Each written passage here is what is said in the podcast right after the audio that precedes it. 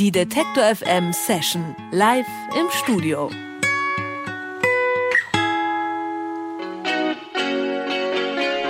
Von Konzerten in der sächsischen Provinz zur deutschlandweiten eigenen Tour. So kann man die letzten Jahre für Shelterboy zusammenfassen.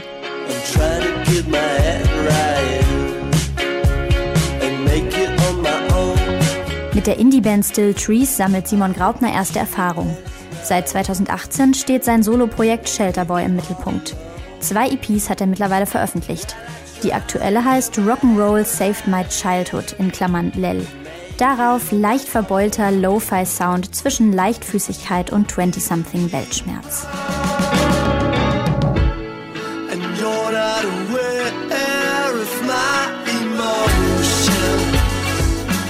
Wovor Rock'n'Roll ihn genau retten musste, das fragen wir Simon Shelley Graupner heute in der Detektor FM Session. Herzlich willkommen, Shelterboy.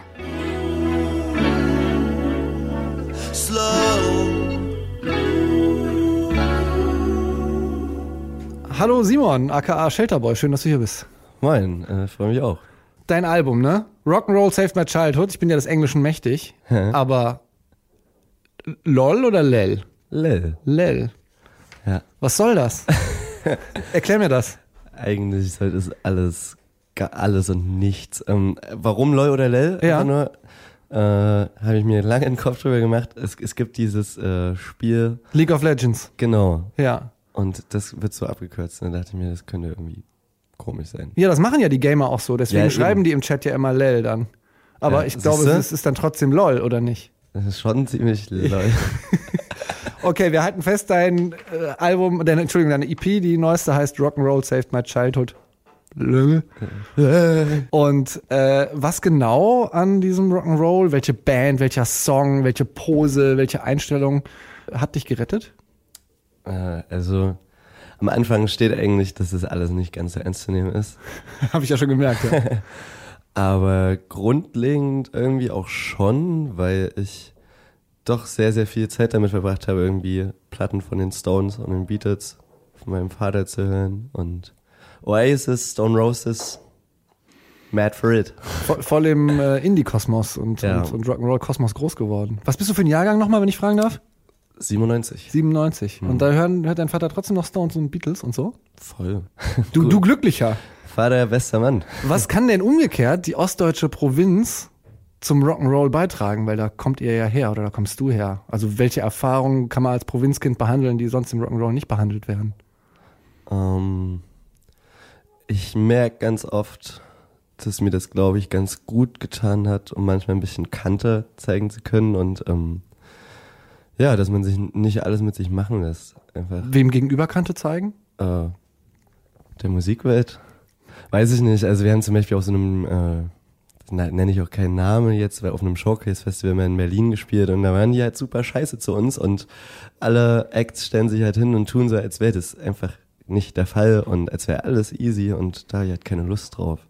So, ähm, wenn jemand cool zu mir ist, dann bin ich das auch, aber ich bin für Gerechtigkeit und ich glaube, dass, dass man das in so einem provinziellen Umfeld, äh, also man kriegt da viel mit aus verschiedenen Schichten wahrscheinlich, ja. Du warst im vergangenen Jahr als Shelterboy Band des Monats bei uns im Detektor FM Musikzimmer. Es war aber schon klar, du hast gesagt, du hast eigentlich auch noch eine Indie-Band gehabt, mit der du auch schon ein paar Jahre Erfahrung angesammelt hattest. Was hat dich denn dazu bewogen, nochmal mehr oder weniger ja auch von vorne anzufangen? Ähm, vor allem die Tatsache, dass ich einfach äh, viel flexibler bin und ähm, also das, ich glaube, das kennen auch einige Newcomer-Bands wahrscheinlich, dass es manchmal so ist, dass äh, sich Entscheidungen äh, über einen ewigen Zeitraum ziehen, äh, bis jeder sein Go für irgendwas gegeben hat und das ich merke, dass mir das ganz, ganz viel bringt, einfach äh, sagen zu können, jo, wenn ich morgen in München sein soll, dann muss ich das nur mit mir abklären, so. Und das war so ein Grund, Flexibilität und halt auch einfach mich kreativ in der Mucke komplett das machen zu können, was ich halt will, so. Hm. Aber hast ja auch immer noch eine Band dabei, die muss doch auch mitkommen oder spielst du dann zur Not auch solo? Naja, die, also, die, die spielen ja das, was ich halt recorde, ne?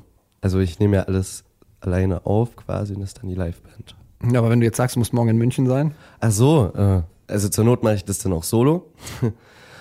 Aber geht ja vor allem irgendwie um so, weiß ich nicht, Foto, also so der, der Business-Scheiß. Nee, mhm. aber weißt du, was ich meine? So? Mhm. Ja.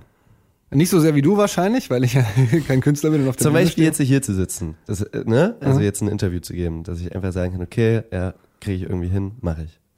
Ja, im letzten März klang es noch so ein bisschen mit dem Hinkriegen. Ja, weiß noch nicht, ob ich meine erste EP rauskriege. Jetzt hast du in der Zwischenzeit zwei veröffentlicht.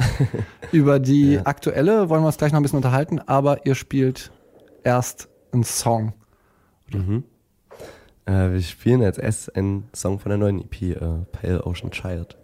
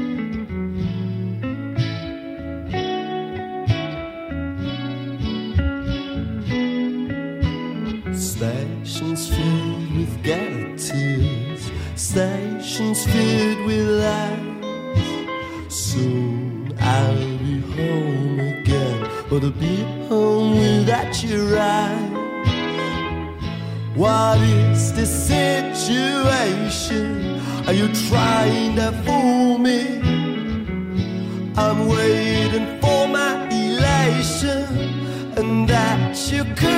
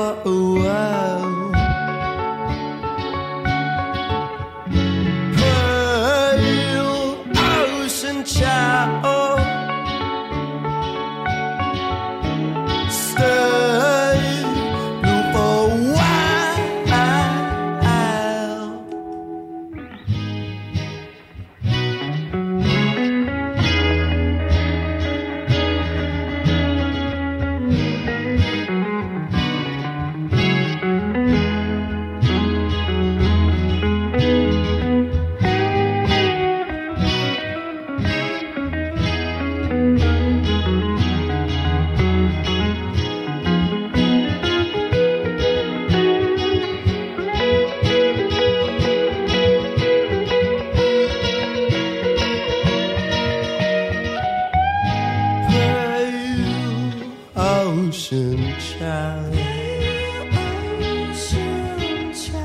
Stay blue for a while.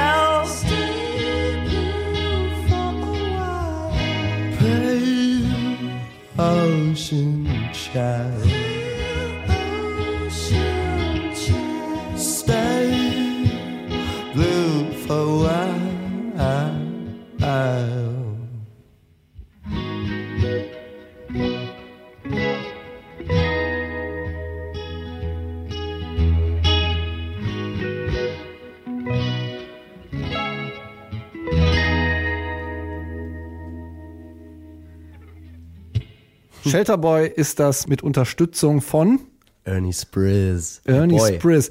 Was hat's denn mit diesen ganzen Kosenamen und, und Pseudonymen äh, in deiner sogenannten Shelly Family auf sich?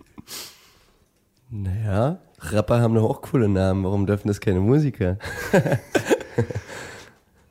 Ey, Reicht mir als Antwort. Danke. Ähm, ich finde ja, jetzt, ich habe die EP davor auch schon gehört. Ähm, der Sound auf dieser hier, auf der Rock'n'Roll Saved My Childhood, ne, mhm. der wirkt ein bisschen cleaner. Ähm, da ist dann auch mal so ein synthetisch klingender Beat dabei. Es wirkt alles ein bisschen präziser, bisschen weniger anarchisch, professioneller produziert. Siehst du das auch so?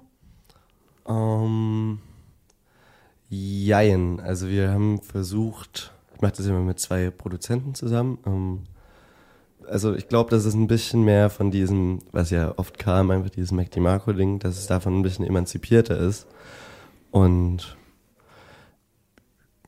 ja, aber ich glaube trotzdem, dass es noch rough ist. Irgendwie. So, ja, aber hast schon recht, es ist weniger Rauschen drauf. Ein, ein halber Schritt aus dem Schlafzimmer raus, genau, aus dem genau, Schlafzimmerstudio. Ja, ja. Okay. Also es hätte ja auch einfach sein können, dass du dich weiterentwickelt hast, so, ne? Ich meine, du, wenn, wenn man Interviews von dir äh, liest und, und hört oder sieht auf YouTube oder so, dann sagst du ja, oft auch noch so, ja, irgendwie, das sind alles bessere Musiker, mit denen ich da spiele und so. Ist, ja, du, du lernst doch sicher auch noch ein bisschen was dazu, oder? Ja, ne, äh, also gerade bei der EP hatte ich jetzt einfach das Gefühl, dass viel mehr von den Einflüssen, die irgendwo bei mir drinstecken, also dass da viel mehr Platz gefunden hat und ähm, für mich selber einfach ganz viele Richtungen zusammengekommen sind. So. Und das ist ziemlich schön. Yes. Du äh, bringst die Platte auch im Eigenlabel raus. Mhm. Ist das auch was, wo du die Kontrolle haben musst, wo du gerne flexibel sein möchtest und sagen können möchtest, ich mache das jetzt, ich hau jetzt den nächsten Song raus? Ich, Oder wie kam es dazu, dass du dieses äh, ZG 500 äh, ja. Label hast? Ja, das ist mein Kennzeichen von meinem kleinen Polo.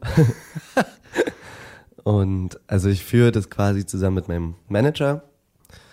Und ich, ich um ehrlich zu sein, war ich ja noch nie bei irgendeinem Major-Label so. Ähm, deswegen weiß ich gar nicht, wie das andersrum wäre, aber ich könnte mir das auch gar nicht anders vorstellen. Es ist sehr schön, wenn dir niemand reinredet. So, ich will ja das machen, was ich will. Hm. Und deswegen ist es, glaube ich, eine sehr gute Freiheit. Ja. Mir ist aufgefallen, ich habe ja schon auch versucht, zu meinem Berufsethos gerecht zu werden und ein bisschen, bisschen zu recherchieren, ähm, dass Skateboarden schon auch so ein wiederkehrendes Element bei dir ist. Auf der Let Them Go ist es, glaube ich, ist das Cover äh, ja auch so ein, so ein Skateboard. In Videos sieht man dich häufiger. Dann hast du auch in irgendeinem Interview was erzählt, dass du dich äh, gemault hast. Mhm. Das ist ja, also wenn den Fußballern wird immer das Skifahren verboten, ne? wenn die, wenn die zu professionell werden und äh, sich dann verletzen könnten und ihren Beruf nicht mehr ausüben können. Du hast jetzt quasi deine erste Headliner-Tour. Ist das so ein Grund oder wäre das ein Grund für dich zu sagen, ja, ich steige jetzt erstmal nicht mehr aufs Rollbrett? Oder nur, wenn ich komplett nüchtern bin und ausgeschlafen? ne, das Ding ist, dass das irgendwie genau der Reiz ist, den ich turbo geil finde. nee, aber ähm, ganz ehrlich so, meine paar Akkorde kann auch irgendjemand anders nur spielen. und irgend, ich, ich bin in der Hinsicht, glaube ich, ein bisschen maso, maso, masochistisch. Wow. Tourtag 9, ich bin noch auf Kurs. Ähm, ich weiß nicht, irgendwas gibt mir das, dieses Gefühl, dass irgendwas auf dem Spiel stehen könnte. Mhm. Wer würde dich denn ersetzen, wenn dann jemand für dich spielen muss? Hast du, hast du auch jemanden, der so ein bisschen aussieht wie du? Bob Dylan. Den Altersunterschied wird man kaum erkennen, glaube ich. Also wir halten fest, du würdest auch äh, dein Rollbrett einfach nicht stehen lassen, egal vor wie vielen Leuten du spielst.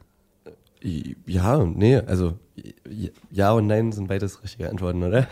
nee, es, es, gibt ja kein richtig und kein falsch. Ja, nee, also ich würde, also es macht mich ganz, ganz frei. Es macht einfach übelst Spaß, wenn man in irgendeiner Stadt ist und noch mal Stunden Zeit hat, dann noch ein bisschen rumzucruisen. Ihr cruist gleich weiter, wieder auf Tour, mhm. die noch ein bisschen geht. Ähm, wir hören aber noch einen zweiten Song von dir, euch. Ich weiß nie so genau, wie ich das sagen soll. Kannst du mir sagen. Von, von, von dir. Ohne ähm, dass das eklig klingt.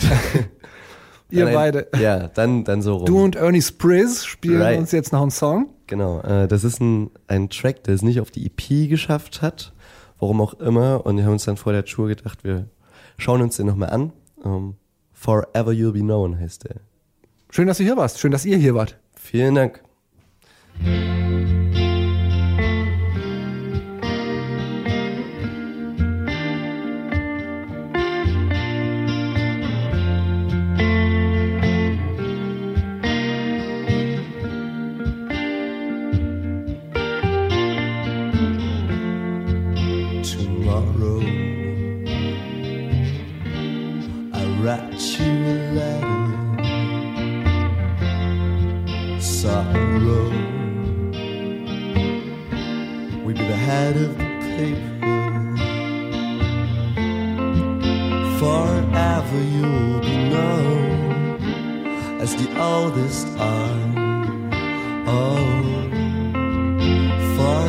for you, you know, as the oldest.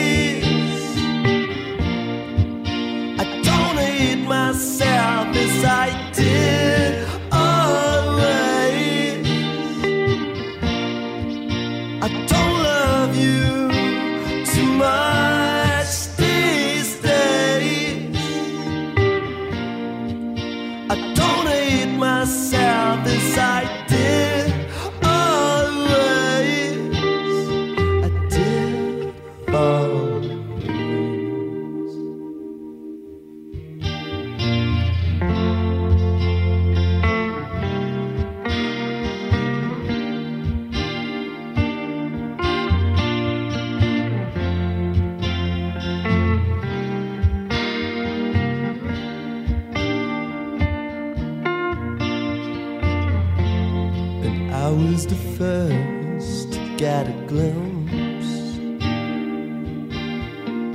of woods beyond you and your seven deadly sins. Well, I was the first to get a glimpse.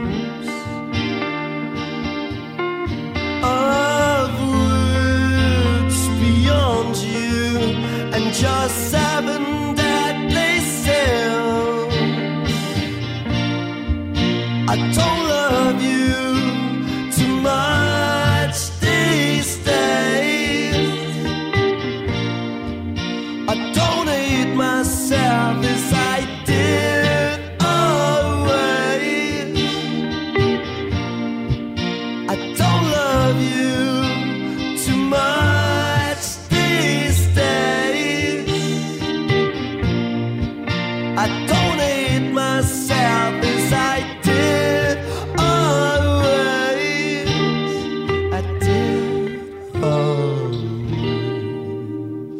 I did always.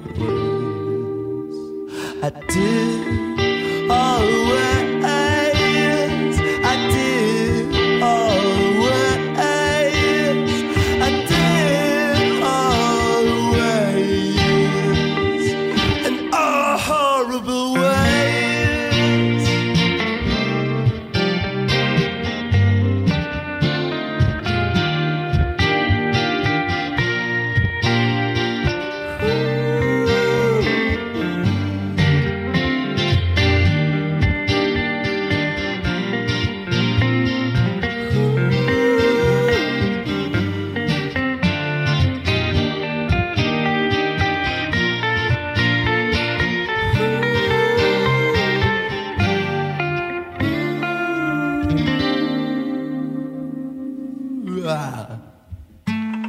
Detektor FM Session live im Studio.